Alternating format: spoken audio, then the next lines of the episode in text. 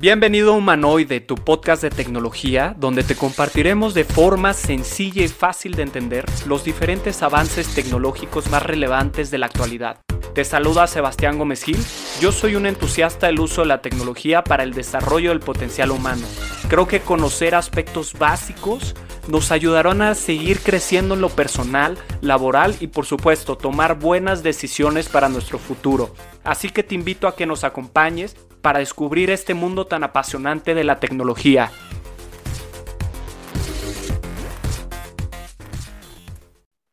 Oye, Fer, entonces, eh, ¿dónde podemos encontrar la, tarjeta gráfica o dónde podemos comprar para pues nosotros ya empezarla a dar?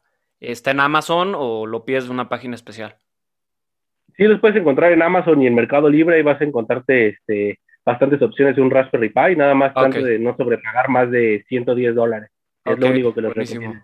Buenísimo, no, pues está súper buena la recomendación. Y la verdad es que a mí sí me, interesa bastante. Y hablabas de que tú actualmente lo estás utilizando para automatizar ciertas funciones en tu casa. Eh, ¿Nos puedes platicar un poquito acerca de eso? La verdad es que este, a mí me interesa bastante. Ahorita pues voy poco a poco comprando, llamémosle, cosas inteligentes, ¿no? Que creo que también es el futuro, eh, el Internet de las cosas. Pero tú anudado eso todo lo tienes como centralizado desde, esta tarjeta gráfica. ¿Es así? ¿O, cómo, cómo, es que tú le estás aplicando ya para tu día a día? Todo el tema de automatización. Bueno, mira, pues parte de la curiosidad y seguir aprendiendo de, Python y, demás cosas, eh, pues te encuentras que esa, la comunidad es enorme, ¿no? Entonces ya, ya existen este, pues, distribuciones o imágenes, si lo quieres ver así, para que en el Py eh, tengas un nodo que te permite controlar la mayoría de tus dispositivos Imagínate como lo harías con el, el hub de Alexa o de, o de Google Home en casa, pero sin que se conecte a la nube. Lo haces local y es algo que debían tener cuidado, ¿no? Porque pues estar pasando todo por la nube, pues eh, un dispositivo conectado online es un riesgo de, de hackeo siempre. Entonces, este pequeño dispositivo, pues ya le, le, pones la, este, la imagen de, se llama Home Assistant, y tú tienes que meterte un poquito al código a arreglar las cosas lo más básico quizás es prender y apagar luces, controlar el termostato. Este, yo este, tengo un, un, timbre de los de Ring, entonces cuando toca el timbre, este, prende y apaga las luces de la casa por si traigo los audífonos no pueda, pueda darme cuenta.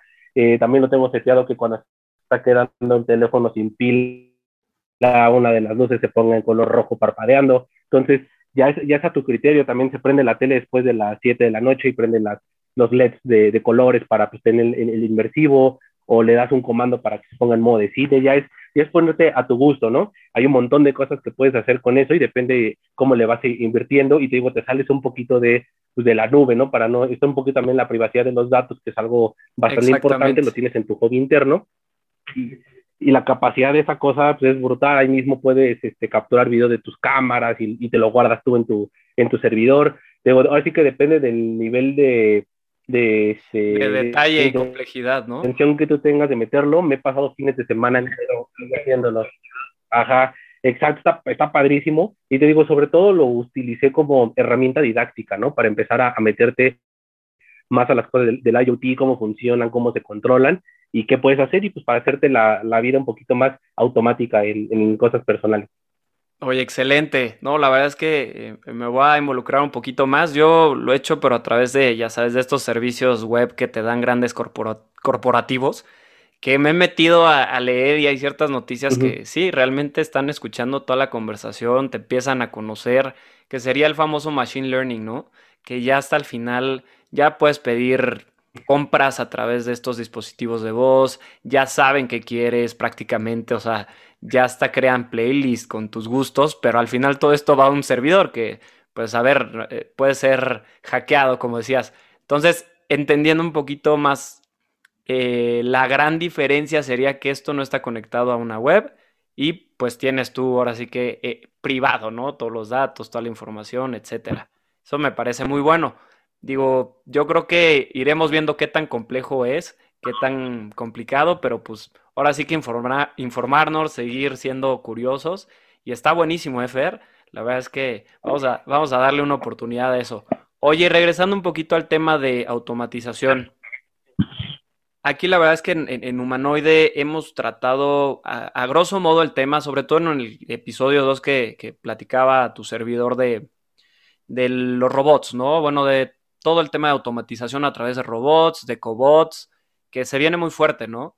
Y que sí es cierto que peligran ciertas personas, pues, sus empleos, pero es cierto que también se van a crear empleos nuevos a raíz, pues, de estas nuevas innovaciones o nuevas empresas. ¿Tú cómo ves ese tema? Más que tú estás metido justamente en temas de automatización, ¿no? Tú estás de cierta manera acelerando esto. ¿Cómo, cómo le estás viendo tú, Fer, desde tu punto de vista? Pues mira, definitivamente con la automatización y sobre todo en el subcampo del Robotic Process Automation, que es literal, eh, estás haciendo una mímica paso por paso de, actividades secuenciales que se pueden hacer, como copiar casos en una, una celda de Excel o este, mover documentos de un lugar a otro. Son actividades eh, que son sujetas a ser automatizadas en el corto plazo sobre todo porque las herramientas cada vez son más fáciles de utilizar, cada vez es, es más fácil entrarles y por lo, por, lo, por lo, mismo pues va a hacer que esas actividades que normalmente se hacen por los blue collars o los entry levels pues se, se vuelvan menos necesarias, ¿no? Porque las puedes hacer 24/7. Te, te, voy a dar un ejemplo de, de, una actividad que hace el año pasado este, tuvimos que automatizar, donde pues en, en una cantidad pues bastante grande de, de facturas teníamos eh, una persona que estaba renombrándolas todos para que coincidiera pues la facturación, el nombre de factura con la PO y otros documentos.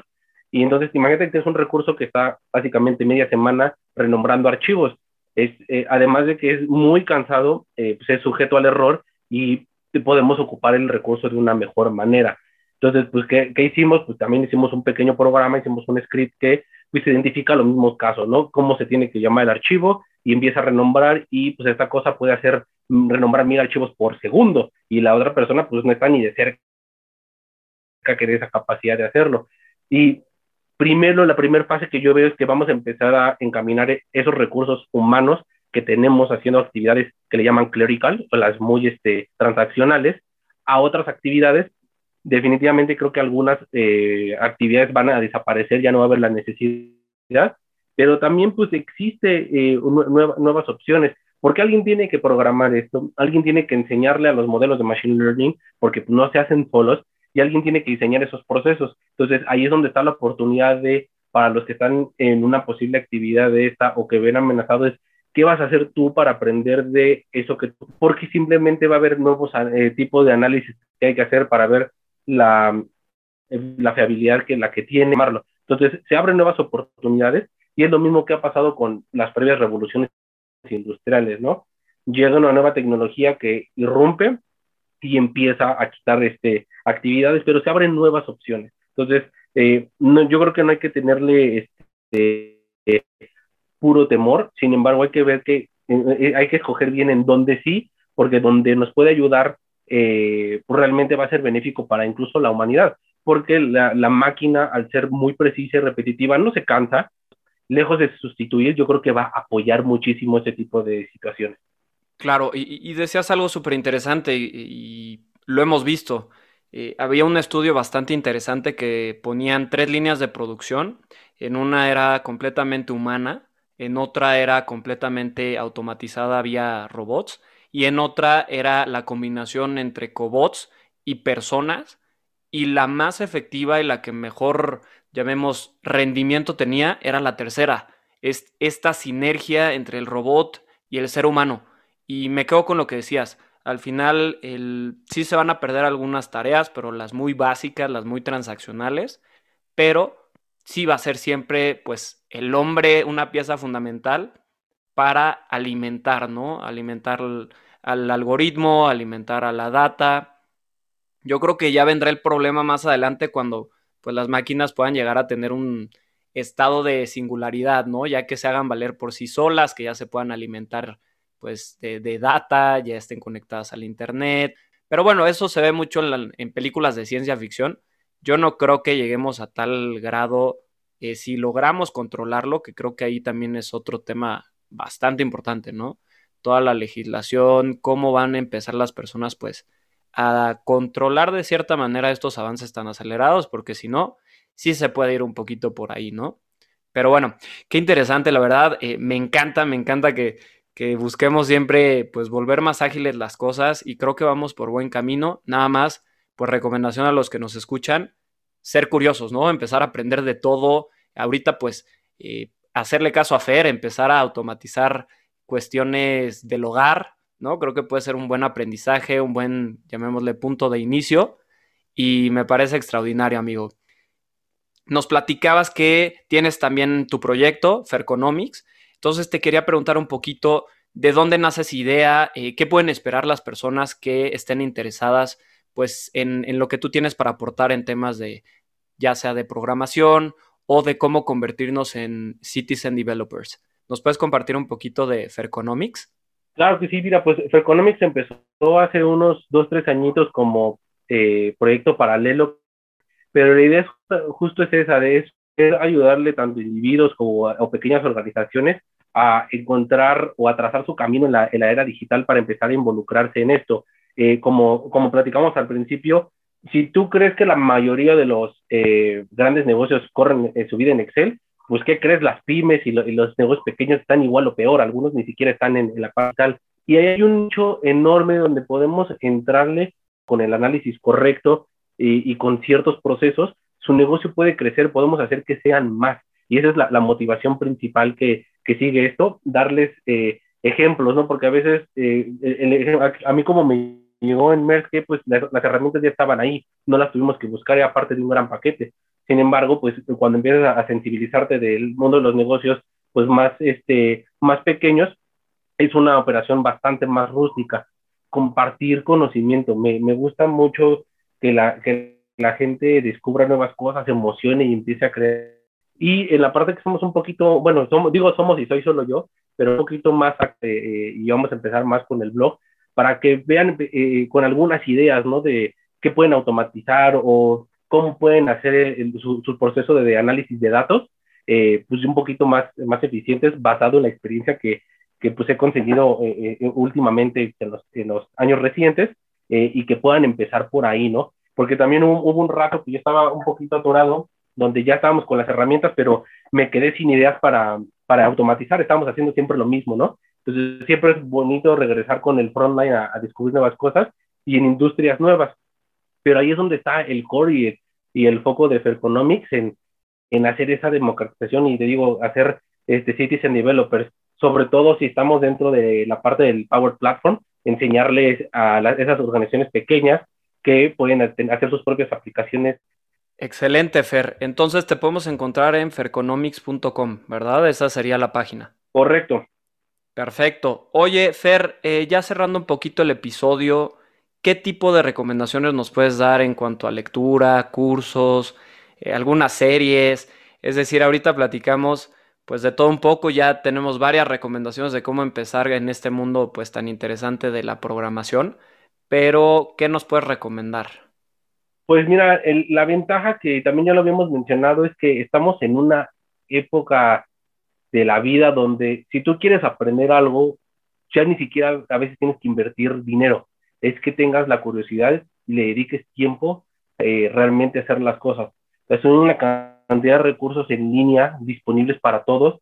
Si quieres algo un poquito normal, pues hay muchos cursos, hay unos incluso bastante, bastante costosos para entrarle durísimo, pero hay un montón de material gratis porque a la gente de la comunidad digital le gusta compartir, es algo que está al alcance de todos.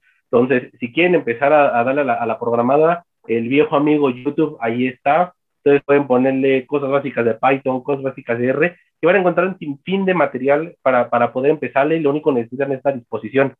Si quieren entrar un poquito más en, materia un poco más formal, si están más acostumbrados a la parte escolarizada, eh, los recursos en línea eh, de IDX, Coursera, Udemy, son buenísimos, varían bastante eh, en cómo son por el, tipo de contenido, o sobre todo de los, el tipo de creadores que tienen. Este, IDX y Coursera está mucho más curado, y apoyado en algunas instituciones de mucho renombre.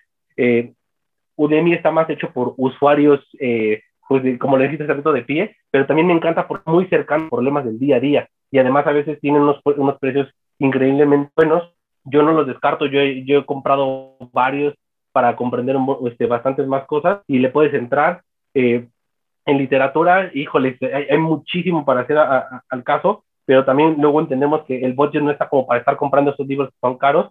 Entonces siempre me gusta darme una vuelta en el humblebundle.com, donde siempre tienen, eh, como cada dos meses, eh, liberan libros de los que publica O'Reilly, que eh, para los que no estén familiarizados, O'Reilly es un publisher gigantesco de, de, cuestiones digitales y a cada rato hay de Python y desde los libros básicos en cómo automatizar cosas con Python, proyectos muy específicos y les puedes dar desde un dólar hasta lo que quieras. Entonces, lo que te digo, me encanta que estamos en, una época de, de, la humanidad donde el, conocimiento está absolutamente por todos lados.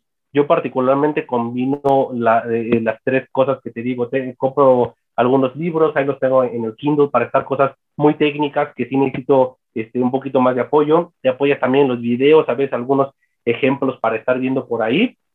Y este, también me, me gusta a veces pues ver este, algunas películas, ¿no? Para, para, para inspirarte. Me encanta cuando me siento trabado, siempre regreso a ver Moneyball y en cuando las lecturas siempre les recomiendo, si viste Moneyball, la película y te gustó, compra el libro, léelo, te, te va a dar, este, This Gonna Blow Your Mind, para que veas el, cambio que tuvo en análisis de, eh, pues, estadístico, econométrico y que luego se volvió el Cybermatrix en el béisbol y que ya invadió todos los demás, eh, los demás deportes porque ahí hay valor. Y eso es eh, en la parte de los datos que va mucho de la programación, es encontrar el valor donde nadie más lo, lo ha visto, ¿no? Entonces es de mis libros de, de cajón, estar este, leyendo Moneyball y este, siempre, siempre inspira, siempre me ayuda a regresar y, y, a, y, empujarme a ver qué, qué, más podemos innovar, porque hay mucho valor agregado ahí. Oye, buenísimo. Es, es, la película de Brad Pitt, ¿no? Si no estoy mal. Correcto. Si ya la viste. Buenísimo. Regresa, compra el libro. No, la va, la va a volver a ver. Sí, no, el libro ya está. Eh, vamos a dejar el link en la descripción, igual con todas las recomendaciones que nos hace el buen Fer. Este, y ahorita terminando el episodio, creo que me va a dar mi, mi dosis de Netflix. Buenísimo, Fer. Oye, este, ya para finalizar, dónde te podemos seguir, cuáles son tus redes, eh, para los que nos escuchan que estén interesados en ir un poco más allá, dónde te podemos encontrar. Eh, bueno, me pueden encontrar, eh, primero el LinkedIn es Fernando Moreno J, así juntito lo, buscan y pues voy a aparecer. Ahí salgo con, este, con mi chamarra de Merck, así que no hay pierde en la foto. Eh, me pueden encontrar en ferconomics.com, ahí con todo gusto. En particular recomiendo pues, ver la sección del blog para que vean lo que voy compartiendo. Y si les interesa seguirme en Twitter, eh, mi handle es arroba gmfer. Entonces la letra G, este, Golfo Mike, eh, F-E-R. Excelente. Igual también lo vamos a dejar en el link de la descripción. Y pues nada, Fer, muy agradecido de que estés aquí. La verdad es que nos estás compartiendo bastante valor pues bueno, a todos los que nos escuchan, hay que ponernos las pilas, hay que seguir siendo curiosos. Como decía Fer, la información está afuera, tenemos videos, tenemos lecturas, tenemos blogs, está en el caso Fer, pues su página web Fer Economics. Entonces, pues nada, esto sería todo por hoy. Fer, muchas gracias. Nos vemos la próxima. Gracias a ti, Sebas. Un placer estar eh, con ustedes en Humanoide. Pues hasta la próxima.